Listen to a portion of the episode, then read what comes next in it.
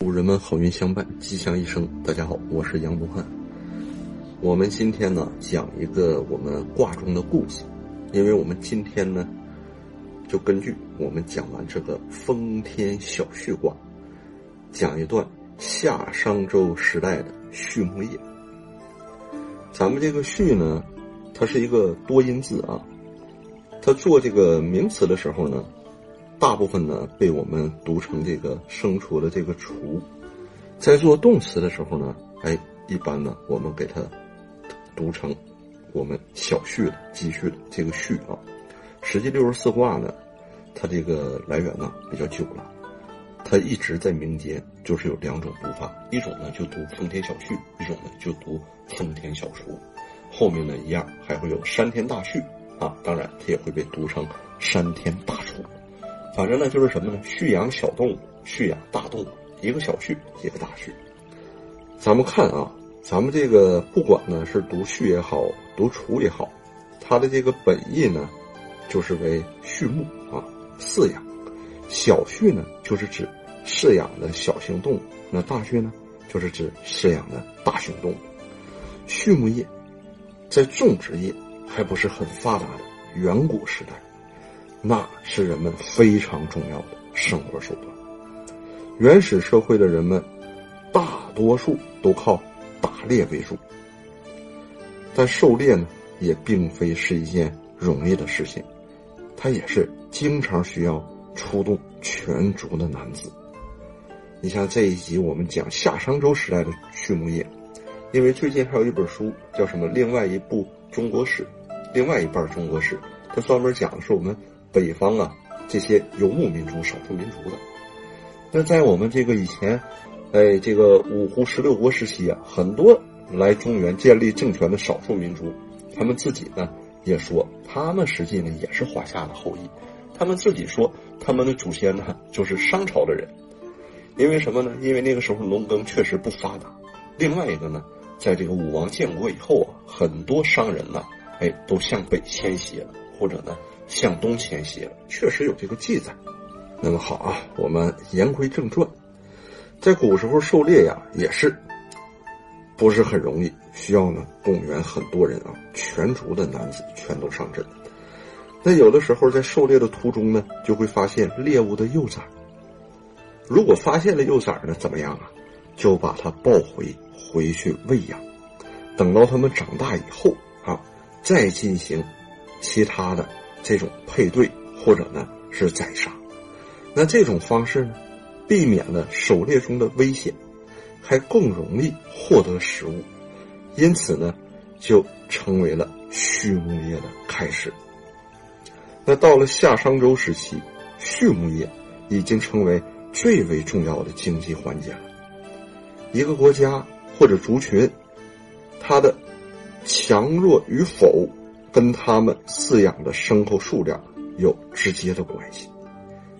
我们也知道，我们这几千年草原民族的哎统一呀、分裂呀，也是啊和各大哎这个饲养牲口数量的大部族有直接的关系。那么在当时呢，就已经有了马、牛、羊、猪、狗、鸡这六畜。今天呢，人们还用六畜兴旺。来形容生活富足。那我们可能马上啊又要讲这个十二生肖的运程。现在我也看到很多版就出来了，实际并不是到了元旦啊才进入二零一八年戊戌狗年啊，并不是。得是什么样呢？根据我们中国啊二十四节气，但是到了立春才算进入二零一八年。现在二零一八年的这个生肖运程居然出来了。但是呢，我们现在啊要看的仍然是参照二零一七年的来看，它还没有走出去，还没有到立春呢。那再言归正传，在我们的《诗经》中呢，有一首诗是专门呢用来讲解畜当时的畜牧情况的，其中就讲到当时的畜牧规模啊，就这么样的词语说：“三百为群，九十日其春。”就是说，一群羊有三百只，一群牛有九十只。那这个量呢，也可以说是非常的多了，因为牲口数量众多，所以呢，在祭祀的时候也经常会用牲口来祭祀。一次祭祀上百头牲口的例子也非常多。据说呢，有记载的祭祀最多的一次就用了上千头牛啊。那由于牲口众多，当时专门为放牧规划了场地，也有专门从事放牧业的人。据《周礼》记载，当时官方对畜牧业有相当严密的分工。如马匹，当时因为战争、狩猎及交通的原因，最受重视，所以马的放牧、饲养、调教、称誉、保健等，都会有专人分别来负责的。其实到我们后来的《西游记》当中啊，那个孙悟空不也在天庭担任弼马温吗？不过呢，从周朝开始，种植业啊，就逐渐的开始兴起了。这就与放牧发生了冲突，受到限制的放牧开始呢就转向于圈养啊，而不是用这种野外的牧场啊。像我们现在呢，当然反过来了，现在我们又提倡退耕还林了。那在当时呢，就出现了圈养和放牧相结合的畜牧方式。按《周礼》记载，当时专门负责圈养的人啊。就被称为羽师，啊，或者牧师，放牧的这个牧啊。他们呢是什么呢？羽师呢是专门负责圈养的，那牧师呢，他是专门负责放牧的。圈养和放牧就分成了这么两个专职的部门啊。那在当时呢，还出现了为了适合圈养而进行的饲料生产。当然，这种饲料生产。用的主要是大自然哎赐给我们的这些牧草啊，我们给它收割哎，给它统一的管理起来。还有呢，当时人们囤积的粮食。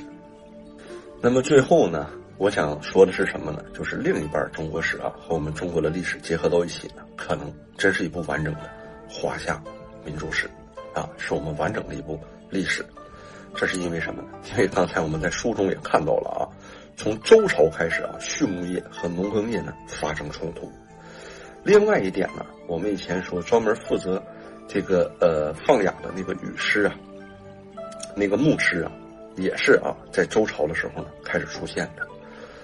那还有呢，我们当时很多关于我们中原部落和这个游牧部落发生冲突的记载，也是大略从周朝这个时期啊开始的。